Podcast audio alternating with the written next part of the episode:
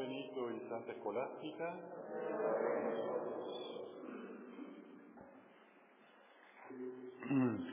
Ayer mismo tuvimos la gran fiesta del Sagrado Corazón que forma una unidad con eh, Corpus Christi, pero también para poder ver esa unidad es mejor comenzar por la segunda parte que es Corpus. Y lo tienen en el número 2, abajo, en la segunda carilla, porque da el marco más completo, la fiesta y la realidad de Corpus Christi es tan, tan amplia como para integrar, como decía la frase final de la oblación, a partir de este día quedan incorporados espiritualmente a la comunidad de las hermanas de Santa Escolástica. Eso es uno de los tantos lados y aspectos que tiene el misterio de Corpus Christi. La redención, la obra de redimirnos, Cristo la lleva a cabo incorporándonos en su cuerpo. Por eso, em, lo que llamamos el camino de la santidad está siempre marcado por una connotación de una comunión más plena. Todo lo que se refiere a nuestro mundo interior y exterior,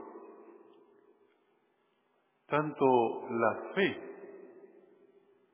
por ejemplo la fe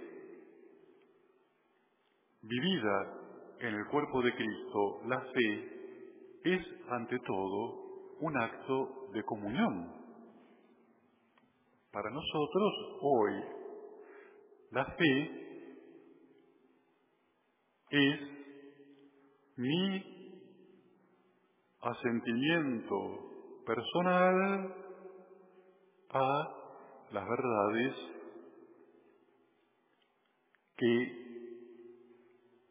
me presenta la Iglesia. No, la fe es ante todo el acto de comunión con la Iglesia, no solamente hoy presente, sino que finalmente se remonta al primer núcleo de los apóstoles que vivieron el misterio pascual de Cristo y pasaron a ser un solo cuerpo con Él a partir de Pentecostés. De esta manera,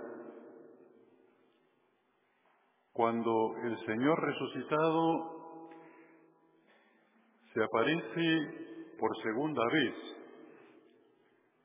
al grupo de los once, pero estando ahora Tomás,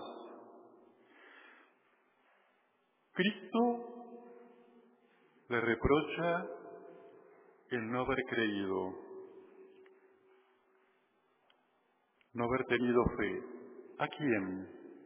Al resto de los once que le anunciaron que le dijeron, el Señor ha resucitado. Y Tomás rechazó ese acto de comunión con sus diez compañeros,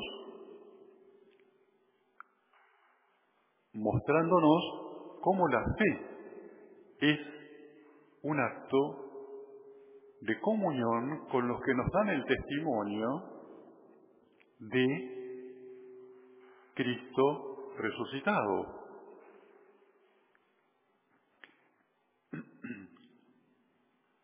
Por eso la, la, fiesta de Corpus nos da todo el marco de referencia para todos los aspectos de nuestra vida, mostrándonos cómo todo finalmente se realiza en nuestra incorporación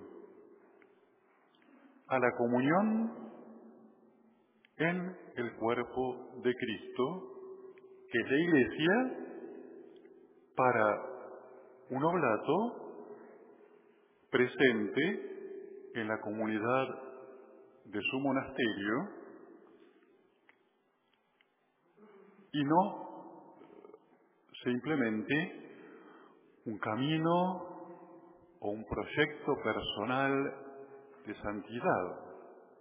Siempre como termina el prólogo de la regla de San Benito. Vamos a establecer una escuela del servicio del Señor. Si hay que establecer algo duro, no huyas rápidamente, porque no puede darse esa vida sin un comienzo estrecho, pero por el crecimiento en la fe y por nuestra estabilidad se va ensanchando el corazón y se corre por el camino de los mandamientos del Señor. ¿Qué significa pero por el crecimiento en la fe. No es. Y no se trata por tu crecimiento personal en tu convicción en Cristo. Eso no es la fe. Es tu fe es la que te hace mantenerte en comunión y seguir adelante en esa comunión, más allá de que aparezcan cosas duras y ásperas, la fe como acto de comunión, por eso y el Papa Francisco, hace pocos meses, proclamó a María Magdalena y a las otras mujeres que estuvieron al pie de la cruz y después en las puertas del sepulcro a quienes, en primer lugar, se les apareció Cristo resucitado el Papa las proclamó apóstoles de la resurrección. Y la transmisión por parte de ellas no sólo de que Cristo estaba resucitado, que lo habían visto, sino que les había dicho, y diles a mis discípulos que vayan a Galilea y allí me verán. Aceptar ese primer testimonio del resucitado es no sólo recibir el contenido del mensaje, es entrar en comunión con quienes anuncian la fe que finalmente es la Iglesia. Pero que se hace concreto o concreta sacramentalmente en aquellos que han sido portadores para mí de ese testimonio, como sucedió a San Agustín, recibir la fe fue también el momento en que aceptó a su madre, Mónica, y entró en plena comunión filial con ella. Porque ella, para Agustín, representaba a la iglesia. Bueno, por eso entonces, Corpus Christi como el cuerpo del Señor, entrar a la vida entrando a la comunión con el cuerpo de Cristo, nuestra vida pasa a estar toda entera desplegada, desarrollada y creciendo siempre dentro de ese misterio de comunión que es la iglesia. La iglesia nunca pasará. Llegará el momento cuando se dé la venida definitiva del Señor, ya no hará más falta obispos, pero nunca va a faltar la iglesia. La iglesia, como realidad futura, es el cuerpo de Cristo glorioso, del cual somos miembros. Por eso, cuando Cristo recapitule todas las cosas, la Iglesia, más que desaparecer, va a alcanzar su figura perfecta. Por eso saber distinguir aquellas realidades que son para actuar sacramentalmente en esta vida y aquellas que ya son realidades definitivas que vamos planificando con nuestro caminar en esta vida. Por eso entonces, como decía Tomás de Aquino, tantum sacramentum, tan grande sacramento, encierra todo el misterio de la redención, nos encierra a nosotros cuando entramos en comunión con el cuerpo y la sangre de Cristo, también entramos en comunión con nosotros, con nosotros mismos. Somos parte de ese cuerpo, pero yo soy plenamente yo cuando estoy en Cristo. Y por eso es bueno cuando sentimos que no logramos entender. No, porque es la realidad de fe más plena, más rica, y esa vida divina que ha asumido plenamente nuestra humanidad haciéndola entrar en el seno de su comunión, el Hijo con el Padre en el Espíritu Santo. Y por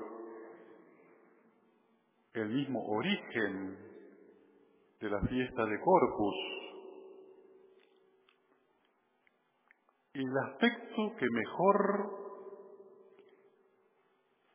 presenta la fiesta de Corpus es tantos aspectos, comunión, Eucaristía, adoración, pero uno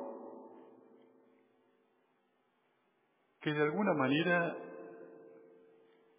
parece como muy exterior, hay uno que lo presenta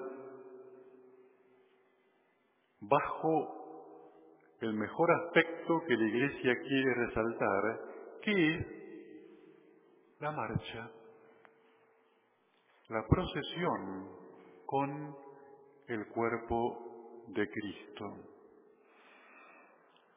Esa mm, procesión pone en relieve cómo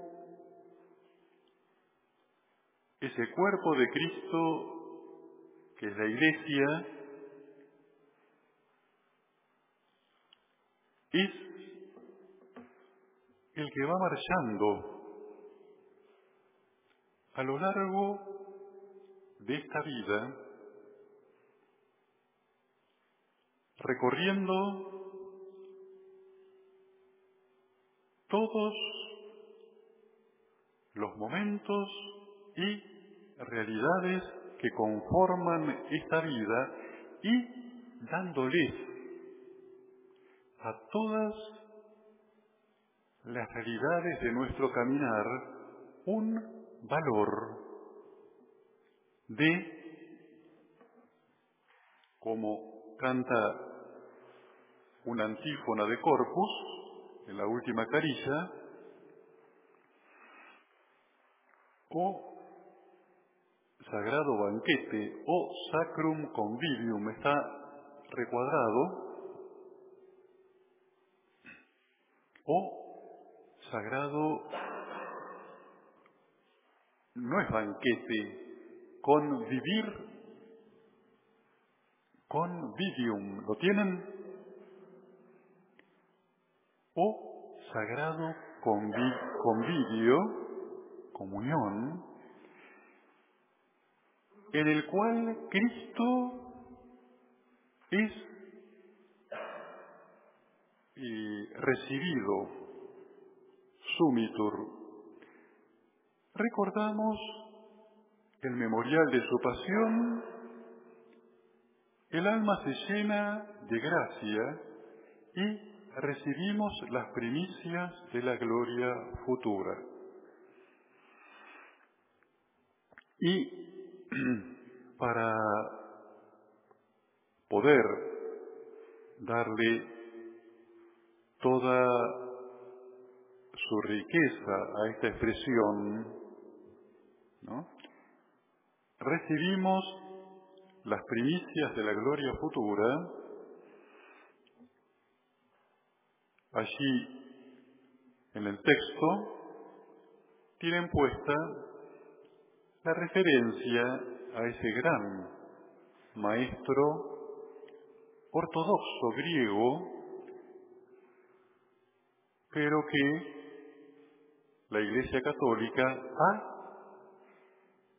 admitido eh, sus escritos. Se trata de Nicolás Cavasilas con su principal obra, que es La vida en Cristo. Nicolás Cavasilas insiste en que nosotros hemos perdido toda la riqueza de contenido que encierra esta primicia, porque nosotros, por un modo que tenemos de trabajar más que nada nuestra cabeza, cuando se nos habla de vida eterna, se nos va directamente al final, al punto final y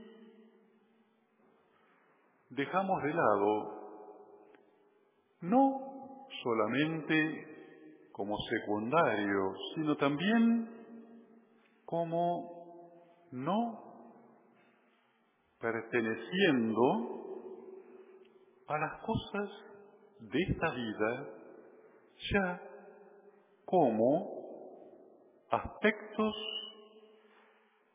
de ese reino de Dios que ya está en medio de nosotros y que sólo recibirán allá su plenitud, pero nada más que eso. ¿Qué es lo que será llevado a plenitud? Lo de ahora. Ah, bueno, entonces yo voy a esperar la plenitud. No, no. Yo voy ya viviendo todas esas realidades que sólo esperan su plenitud. Por lo tanto, dice Cabasilas, cuando en los evangelios se nos presenta esa figura de las vírgenes prudentes y las imprudentes. ¿Por qué las prudentes no le dieron aceite a las otras? No por falta de caridad, porque se trata de una realidad intransmisible. Ellas supieron esperar Y eso no se puede prestar. Por lo tanto, dice Cabasilas, cuando el Señor ya al fin de esta vida nos entregue a cada uno en su infinita misericordia toda la riqueza de la vida eterna y, como dice la parábola, al que trabajó solamente la última hora, también a ese le dará lo mismo. Hay algo que no va a poder darle a los que entraron a trabajar en la última hora. ¿Qué? La riqueza de haber estado, de lo vivido, de haber estado todo el día trabajando en la viña. Bueno, pero fue fatigoso, molesto, pero es parte del reino que ha comenzado es lo que estamos viviendo con Cristo aquí. Y eso, dice Cabasilas, el Señor no se lo va a poder dar al que no lo vivió.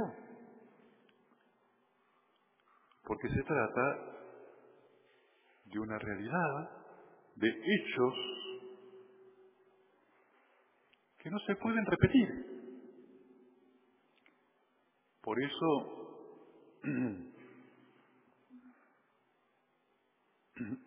detrás de el episodio de las vírgenes que se quedaron sin aceite, está en juego esto, la riqueza del encuentro está dado por la intensidad de la espera.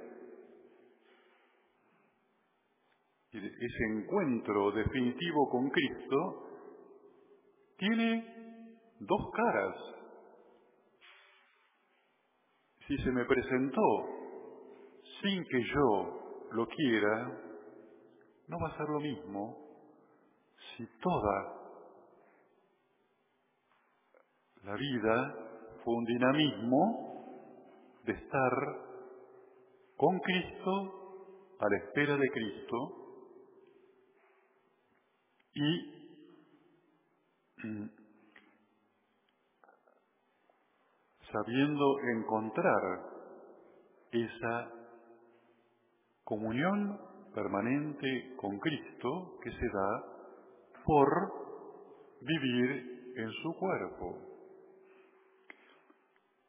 En San Lucas 17 se conserva la afirmación más radical que nos hace Cristo cuando anuncien el reino No se preocupen cuando empiecen a decir, está aquí, está allá. No se preocupen, porque el reino está en medio de ustedes. Ya está. Por eso el poder ir viviendo hasta los fracasos. Toda mi vida luché contra un defecto, una pasión, un pecado y nunca pude, pero la riqueza del combate y el haber, haber este, fatigado trabajando en la viña todo el día con Cristo, eso es lo que finalmente le da su valor y sentido.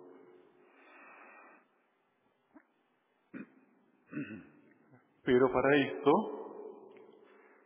es necesario luchar contra lo que dijo el Papa Benedicto al final de su pontificado y retoma el Papa Francisco. Cuando la vida de fe se reduce a un problema moral o de dogma, se empobrece totalmente. La fe es un acto de comunión con Cristo. Y con Cristo nos pasan cosas de todo tipo, de todo color, y, como decía, esa presencia ya del reino en medio de las cosas más triviales de la vida, nos hacen pregustar esa vida eterna. Y ahora Cabacilas da un paso más,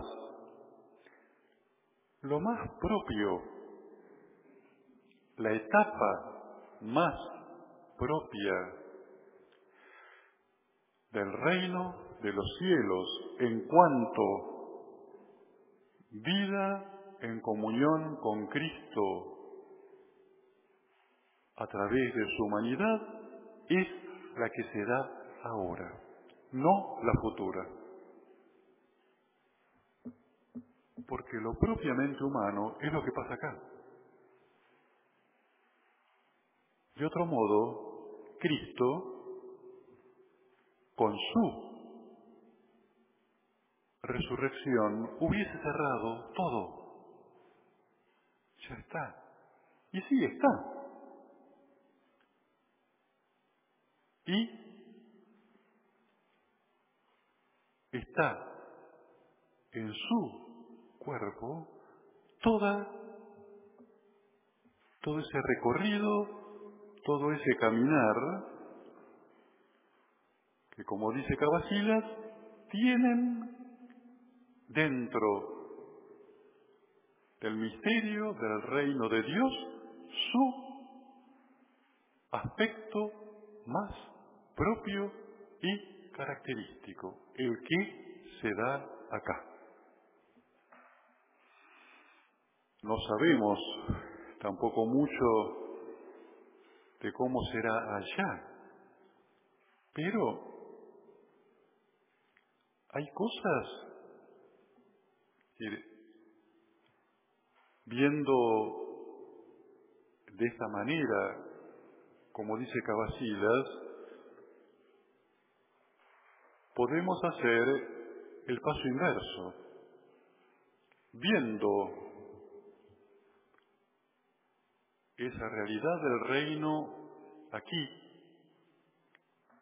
cómo eso será planificado allá. Como sacerdote, creo llevo 30 años de sacerdote, dos veces persona con un dejo de dolor por la pérdida de un ser querido, pero no humano, una mascota. Me preguntó, ¿se acabó para siempre. No diría, Pero qué... ¿No? La plegaria eucarística 4. La plegaria del cuerpo de Cristo.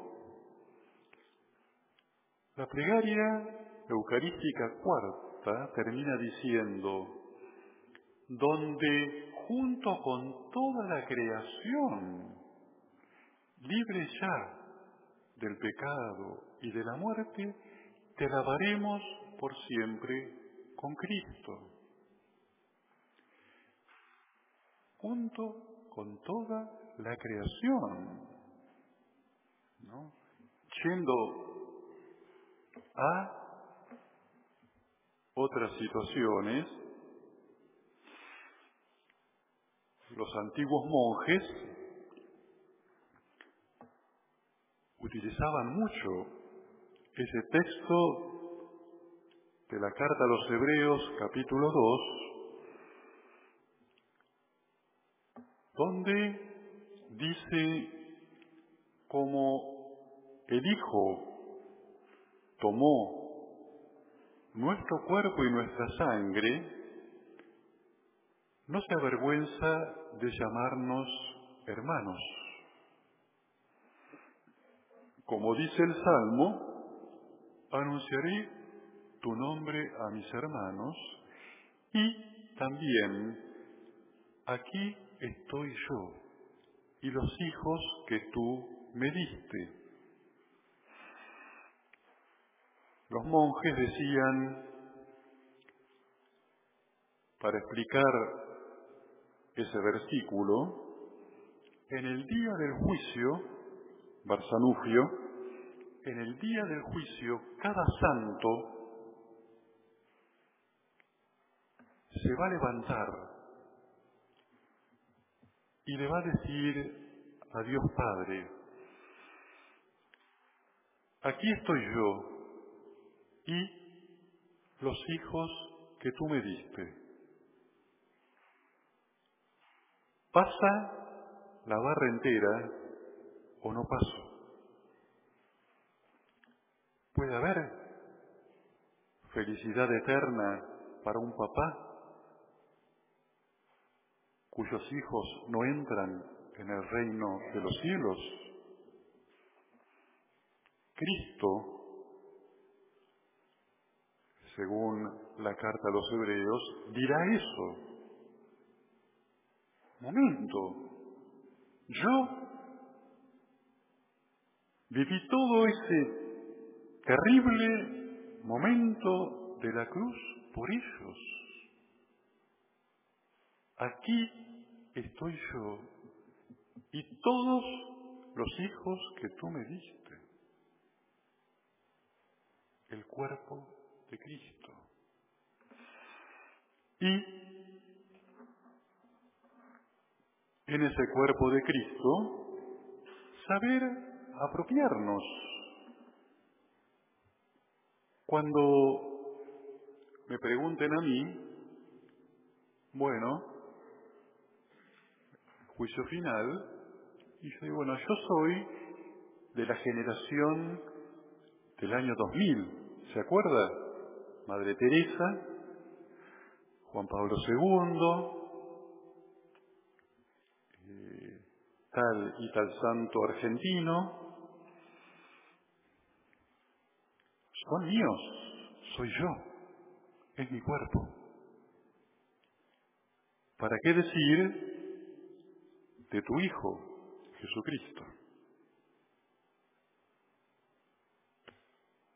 Es el cuerpo de Cristo. El saber que es nuestro cuerpo. Y la Madre Teresa es más mía que yo mismo, porque en ella yo veo realizado lo que yo esperaba de mí y jamás lo logré. Pero ella sí. Yo presento ese documento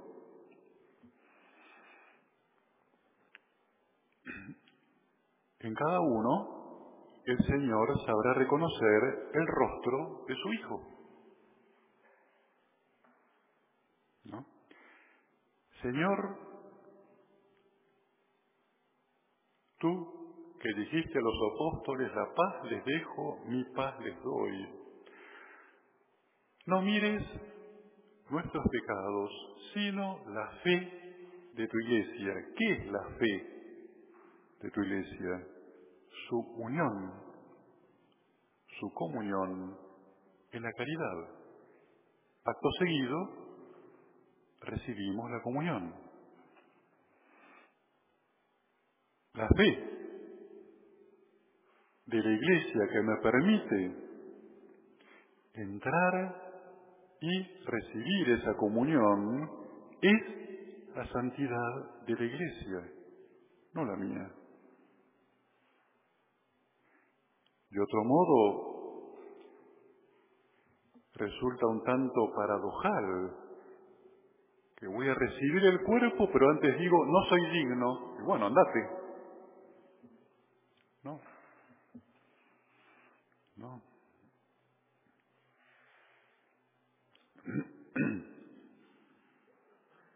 Por esa recapitulación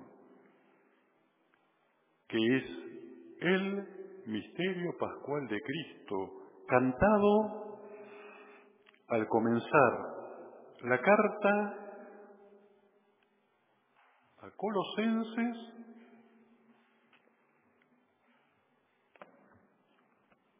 y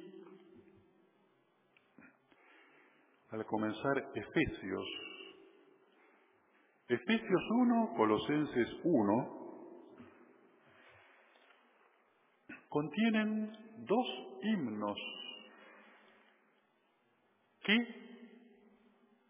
se sospecha que San Pablo los tomó prestados.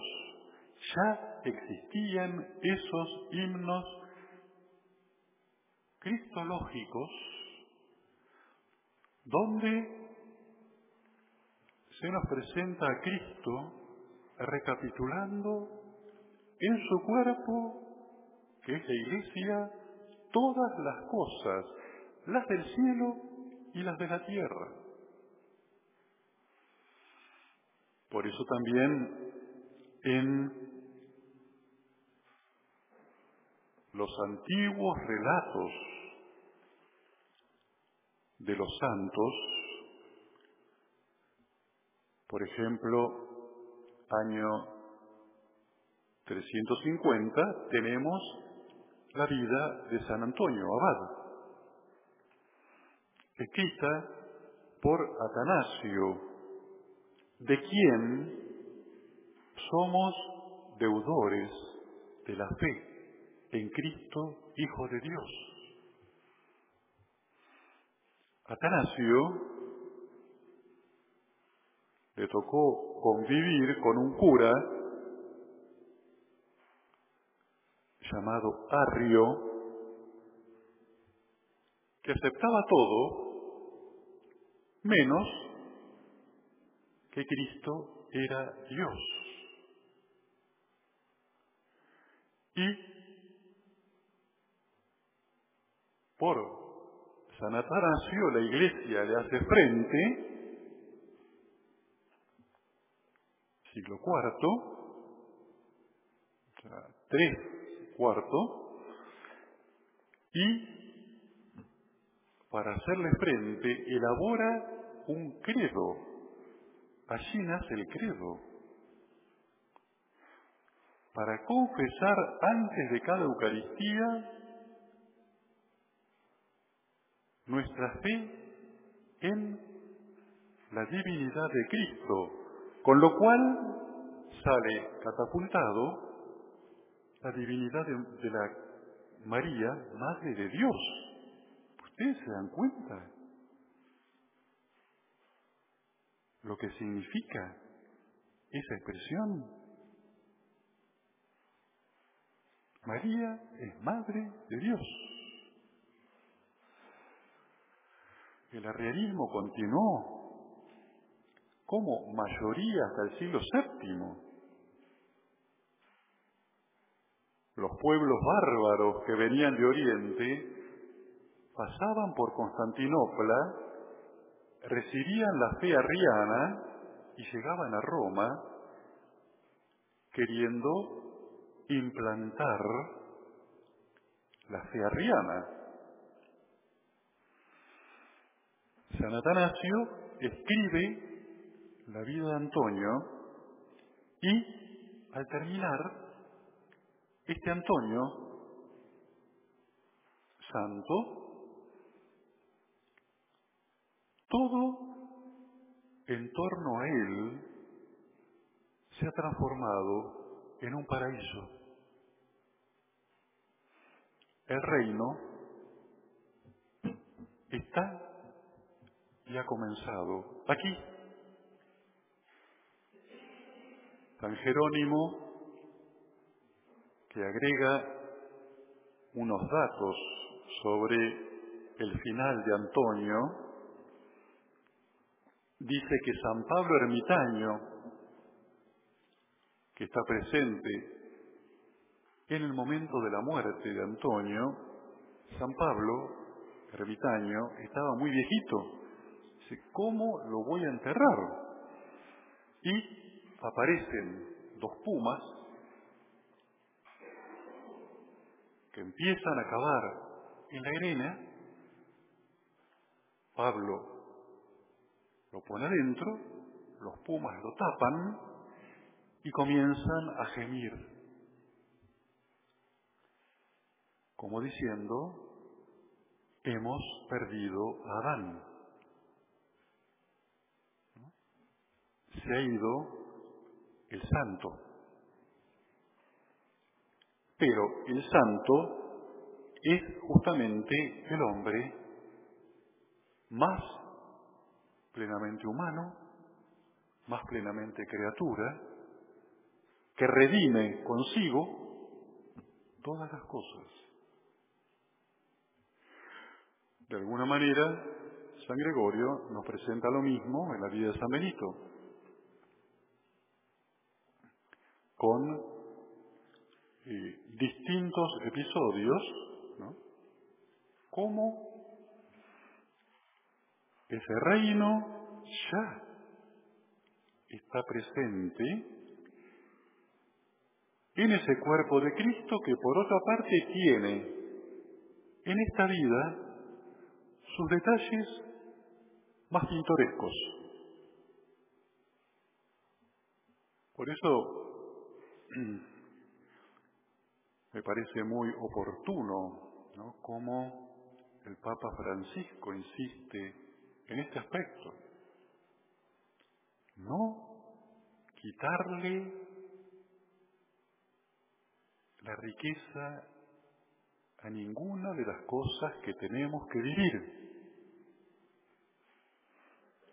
Recuerdo otro gran personaje Monseñor Carlich. ¿no? Estábamos, no sé en qué circunstancia, dice, ya en nuestras vidas no hay nada que sea trivial.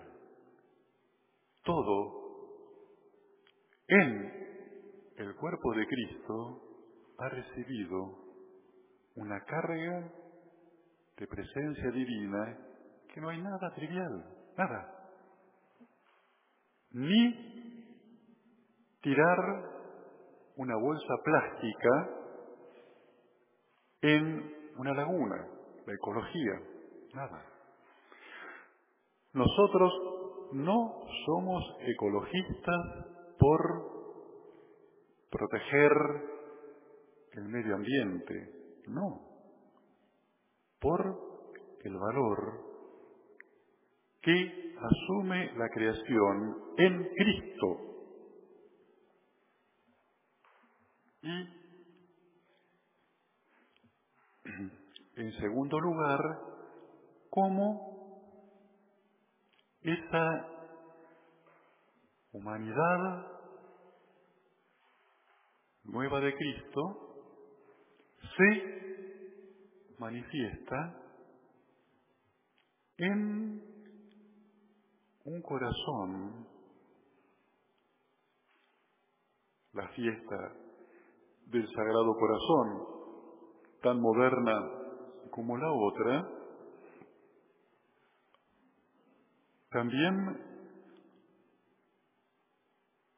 nos muestra cómo todo ese mundo tal como es presentado en las escrituras, donde no hay nunca una separación como se da más en el pensamiento griego, alma-cuerpo, en lo bíblico no. No. El lenguaje bíblico trata de mantener el valor de lo concreto, no lo abstracto. Y en lo concreto se juntan los distintos aspectos que componen un todo y eso en nosotros, en Dios, en el Hijo de Dios, en su corazón, se revelan sus planes de redención como brotando de un gran acto de amor que a su vez está totalmente impregnado de afectos, afecto. Y muy difícilmente encuentren una teología del afecto en los padres de la iglesia. Recién se empieza a trabajar todo ese mundo a partir de San Bernardo de Claraval. Ellos aparecen como los grandes pioneros del pensamiento moderno, contemporáneo. Entonces, a la caritas, caridad, ahora se descubre una dimensión que en esta vida siempre lleva todo acto de caridad, que es el afecto, la devoción. Cristo nos amó con un afecto que dio lugar a que no solo tuviese discípulos escogidos. También tenía un discípulo amado. Y, y cómo ahora podemos ver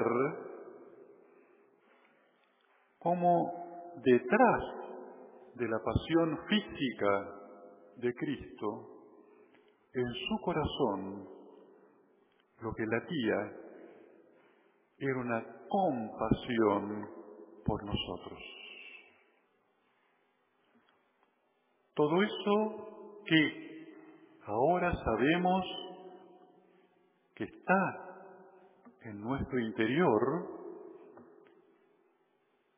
por el Hijo hecho hombre, sabemos que Él lo vivió, lo conoció.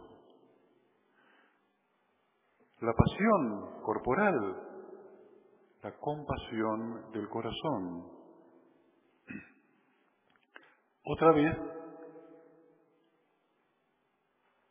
salta la figura de María, la compasiva,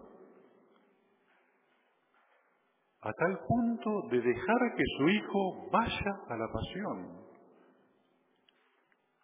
Pero ¿cómo estaba ella? Stabat mater dolorosa. Iuxta crucem lacrimosa. Lloraba. Pero en la fe, María une lo que ahora sabemos que debe padecer cualquier madre viendo a su hijo padeciendo injustamente. Pero le cantamos a María para que en nosotros se nos ablangue el corazón y ¿quién es el hombre que no llora al ver a su madre llorando? Quis es homo qui non fleret matrem Christi si videret in tantum in tanto supplicio. ¿Quién es el hombre que no llora al ver a la Madre de Cristo en semejante suplicio? Todo en el cuerpo de Cristo recibe una nueva significación. ¿Cuál? Divina. Divina. Y todo es recapitulado, todo adquiere un valor divino. Hasta esos sentimientos del corazón que ahora sabemos que Cristo los conoció o, como dice ahora la ciencia del hombre, son los resortes más profundos para nuestra felicidad o infelicidad, aunque no trasunten en obras todo ese mundo interior de emociones, sentimientos, pero el sagrado corazón de Cristo, desde el punto de vista bíblico, es la fuente del pensar divino, porque bíblicamente no hay pensamiento que no esté acompañado de un sentimiento. Cosa que dijo Aristóteles a su manera. Todo, toda idea va acompañada de una imagen y la imagen toca la sensibilidad. Toca nuestras emociones. Sino, ¿sobre qué está sustentado todo el arte cinematográfico? Pero en el Sagrado Corazón de Cristo es más. También aparece ahora el único nombre de Cristo verdadero, que realmente al pronunciarlo nos transforma. ¿Cuál es? Dios. Es una idea. Señor es un título. Cristo, ungido, un título. ¿Cómo? Jesús. ¿Por qué los cristianos de Oriente tienen esa oración de Jesús? Para pronunciar el único nombre humano divino, Jesús, que tiene la carga que encierra una carga para la teología griega cuasi sacramental. Yo les recomendé el libro de Corbón. Vean lo que él dice del, nombre de Jesús. Increíble. Es el único nombre en el libro de Corbón, ¿no? El nombre de Jesús. Es el único nombre que en nuestros labios nos llevan al modo de la Eucaristía a saborear lo divino en lo humano. Jesús, el sagrado corazón de Jesús. Por eso, corpus, el cuerpo, el corazón, el nombre de Jesús, son ahora ese rostro visible de ese reino que ha comenzado y que solo esperamos su consumación. Pero no por eso solo queremos que termine, sino saber, vivir y encontrar por la fe esa vida eterna que ha comenzado. Esa vida eterna que ha asumido e impregnado todas las cosas de nuestra vida, especialmente aquellas que son las que hacen a lo propio del ser humano en este mundo. La expresión de Cristo, ustedes son la sal de la vida. Si no sabemos ver y mostrar ese reino presente,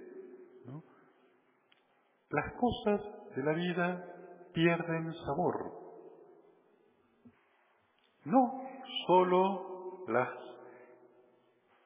eh, realidades eternas, todas ahora, están cargadas con esa presencia y hacen a esa parte del reino que de no vivirla nunca podremos recuperarla. pertenece a la parte del reino que toca ahora. Pero el reino es todo.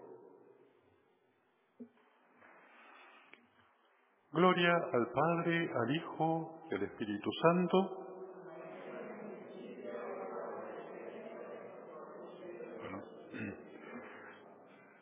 muchísimas gracias.